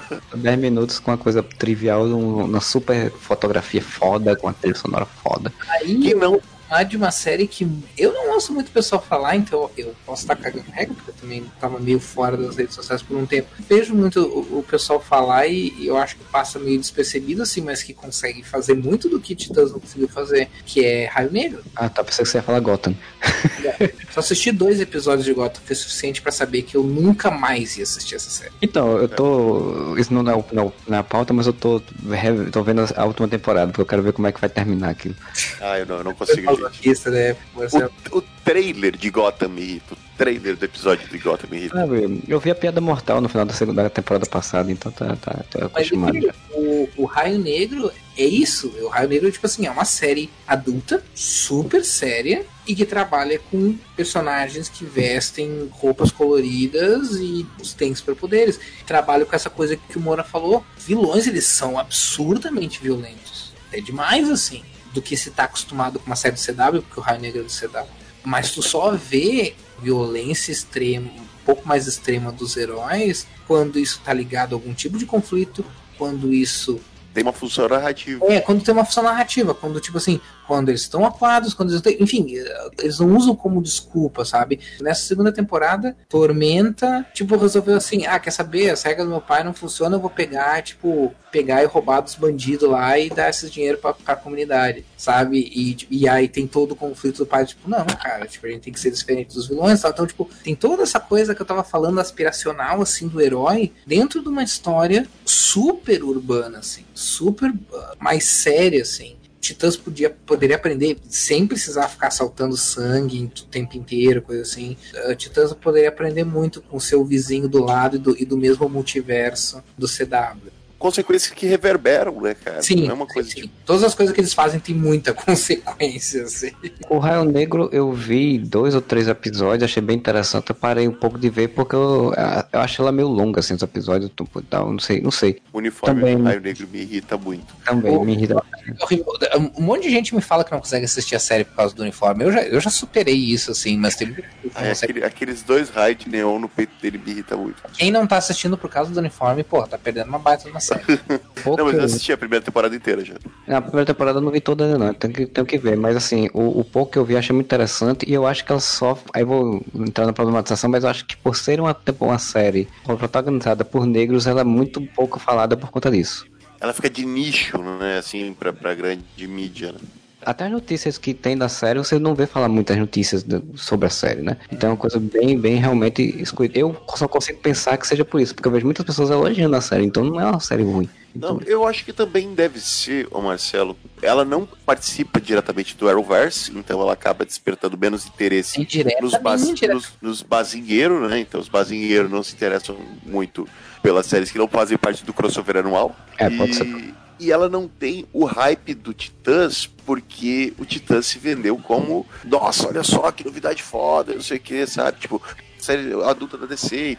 Ele ficou no meio termo ali. Eu acho não, não estou dizendo que você está errado, sabe? Pode ter muito sim influência do fato de ser uma série protagonizada quase que exclusivamente por atores negros, o que causa na grande mídia esse negócio de botar ela meio de nicho. Porque quantas séries que a gente conhece protagonizadas por negros que realmente se tornaram mega populares? Maluco no pedaço, Eu Apaixonei as Crianças, todo mundo odeia o Chris, eu consigo lembrar de três. E muito ligado à comédia, né? Recentemente, por exemplo, isso é um outro podcast, mas recentemente, por exemplo, tem a Blackish, que foi uma série muito bem elogiada e que eu não vejo muita gente também falando, né? Agora estreou a Growish também, que é da- com a spin-off e tal. Bronish não achei muito legal, não. assim, eu não sou o público. Agora Blackish eu, eu, eu curto pra caramba. É, Growish, Growish é, é adolescente, né, cara? Então, realmente, a garotinha adolescente. Mas, enfim, assim, vo- voltando a falar sobre o episódio do, do final da temporada, eu tenho que falar que eu tive uma relação diferente de vocês, porque eu não sabia que o décimo, o décimo primeiro era o último episódio. Só vim saber quando tava pra sair. Eu achava que era, que era uma série que ia ter três episódios, como geralmente tem, né? Mas era pra ser, inclusive, Marcelo, a primeira notícia é que iam ser 13 episódios. Aí depois, como o Rafael citou agora, era pra ser 12 episódios. Aí a última coisa que eu vi, que foi na semana que ia sair o episódio, a notícia foi que o episódio final ia ser um especial de duas horas. Aí quando acabou com uma hora, eu fiquei esperando. Eu pensei, não baixei tudo, não é possível. Pois é, então quando eu, eu, eu tinha visto que era três episódios lá e achava que era três episódios, então quando eu vi, ah, vai ter o Batman vai surgir, Dick Grayson vai enfrentar o Batman no último episódio, eu disse, ah, então beleza, o décimo seg- primeiro e décimo segundo eles vão fechar o arco do Trigon, e aí no décimo terceiro tem esse negócio, ele tem que resolver porque ele já mudou, né, tipo, já fez a redenção dele e tal. Aí quando não foi, eu digo, oxê, é exatamente isso que o Rafa falou. Parou no meio aqui, tipo, ficou parecendo é, gancho de série de TV aberta, sabe? Assim, que os caras fazem um gancho pra segurar pra próxima temporada. Nem de temporada, sabe? Aqueles episódios de hiato, último episódio do ano, aí vai ter Ah, verdade. né, aquele ato ali de um mês, dois meses, que fim de ano pra galera dar uma descansada, e volta, parece, parece ato de mid-season. Mesmo esses finales assim de mid-season, eles costuram alguma coisa. Cara, Titãs não costurou absolutamente porra nenhuma. Nenhuma. Num um episódio antes, a Dawn fala que precisam achar o Jason Todd. Parece o Jason Todd no último episódio não faz nenhuma menção a isso. Eles não dão uma mínima coisa satisfatória pra dizer assim, ah, ok, isso tá indo pra algum lugar, sabe? Fica só aquela coisa assim, tá, ok, agora você não tem que esperar, sabe lá quanto tempo? Talvez um ano, dois anos, vai saber. Até a próxima temporada pra saber o que vai acontecer. Como eu disse, pra mim pareceu uma, uma frase que alguém parou de escrever na metade. Deve ter acontecido alguma coisa que eles tiveram que reduzir, né? Fechar antes. E eu acho que rolou mais do que a gente, do que a gente imagina, porque tem também umas inconsistências na forma como eles lidavam com o Batman. Porque o ator que fazia o Robin, ele falou em entrevista que o, que o Robin tinha saído, tinha deixado o Batman, porque o Batman era meio assassino. E aí a gente chega nesse último episódio aí, o, o Robin falando que ele não tinha cruzado a linha ainda. Tem umas incoerências ali entre o que foi dito e o que aparece na história. Sabe uma coisa que claramente mudou, mudou durante o caminho? Não sei se vocês chegaram a reassistir, e o Rafael falou que reassistiu, né? Eu não. Ah, os primeiros episódios, ele tem uma palheta de azul o tempo todo. O tempo todo. Tipo, a série é azul. Dá a impressão que você tá vendo a tua tela pintada de azul. De tão só azul que é. E eu acho que depois de uns quatro episódios, cinco episódios, eles viram, cara, tá muito bosta isso aqui. E daí eles tiram essa porra dessa, desse filtro azul, cara. Velho, é muito ruim, é muito escuro. O Robin tem um uniforme mó legal, o uniforme do Robin. Só que daí tu vai ver na série, nos primeiros episódios, tu não vê nem a cor do uniforme, porque tá azul É. aquele caralho. Não, e depois tem, tem algumas outras coisas assim que eu fiquei sabendo. Por exemplo, o episódio da Patrulha do Destino era o quinto episódio e foi pulado pro quarto. Mutano, se eu não me engano, ele não era pra ele aparecer no primeiro episódio. Ele aparecer só no segundo ou no terceiro episódio. Teve alguns ajustes ali que foram feitos, não sei se no meio do caminho ou um pouco antes de estrear. E eu não sei por que, que foram fe foi feito esses ajustes, mas, mas foi feito. Então, tipo, muito provavelmente esse final meio não final foi, foi por conta de, de Consequência disso, né? é de mudanças de bastidores aí que a gente não sabe exatamente. Mas eu gostei pra caralho do Jason Todd na cadeira de roda falando pro Robin, ó, o comissário Gordon morreu. Aí tem que falar com o Batman. Cara, até o super-homem já fala com ele. Isso eu gostei pra caralho. Esse final meu estranho aí gerou uma coisa que eles viram que, tipo, eu não sei se eles ficaram com medo que as pessoas não perdessem o interesse na série depois do que foi. E aí resolveram, não, então vamos jogar uma cena pós-crédito aqui pra prometer uma coisa super foda pra próxima temporada pra manter o interesse das pessoas. Né? As pessoas ficaram, porra, vai ter isso, não sei o quê.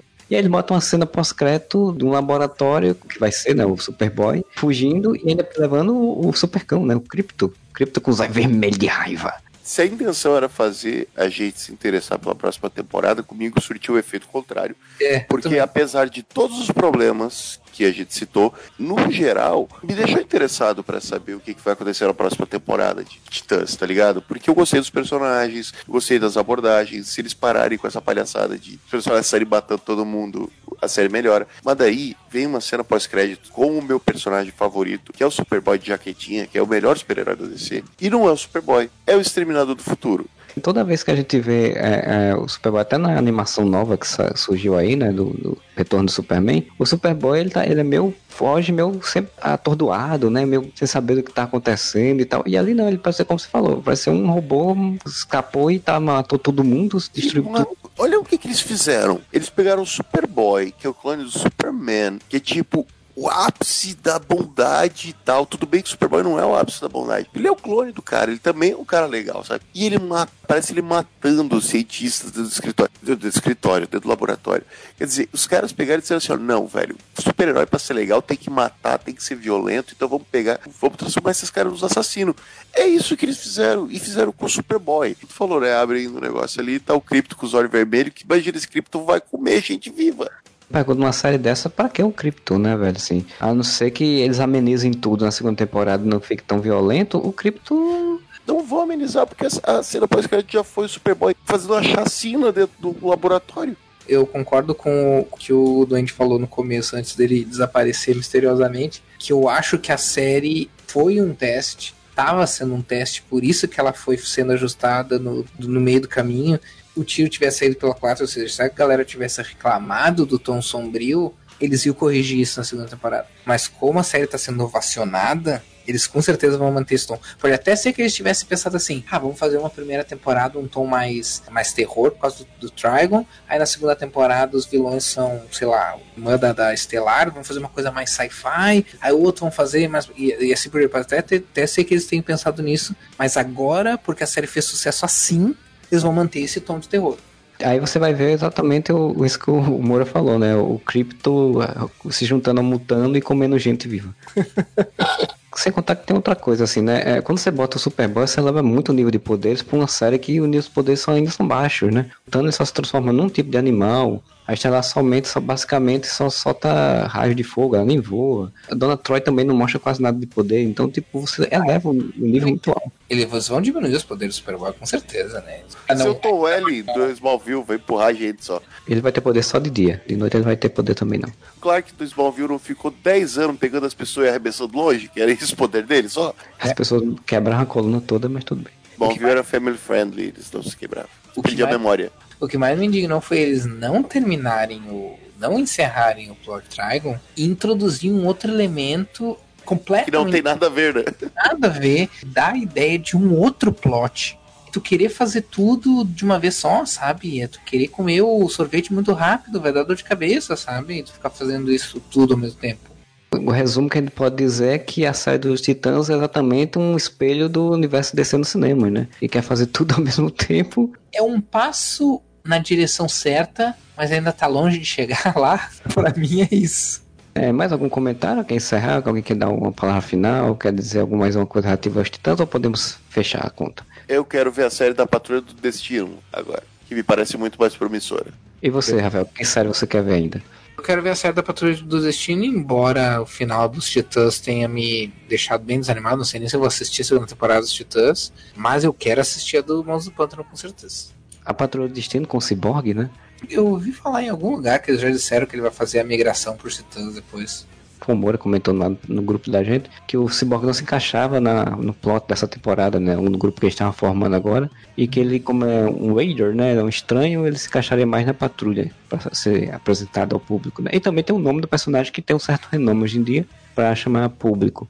Eu vou dizer que a série que eu tô com mais vontade de ver é a série da Stargirl. Eu quero ver a série da Stargirl, porque é uma série que aparentemente parece ser mais solar, ser mais leve e tal, né? Tipo, é, E, cara, vai ser a primeira vez que a gente vai ver a sociedade da justiça sendo bem desenvolvida, né? espero eu, né? Que seja bem É, desenvolvida. porque- Não, não, mas eu digo, tipo, bem desenvolvida, bem focado nelas, neles, né? Porque o, o elenco principal é formado por atores que estão interpretando a patrulha, a sociedade da justiça, né?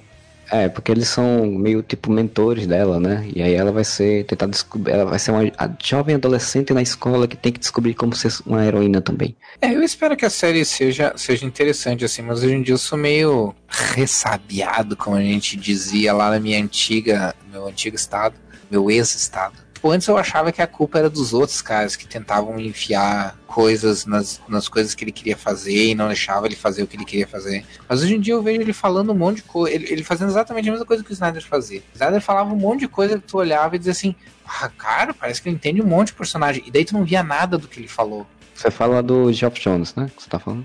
É, eu tô fazendo a comparação com o Snyder porque o Geoff Jones tem feito a mesma coisa. Falado sobre como os super-heróis têm que representar a esperança e não sei o que, não sei o que. Queria fazer na série dos Titãs, eu não vi nada.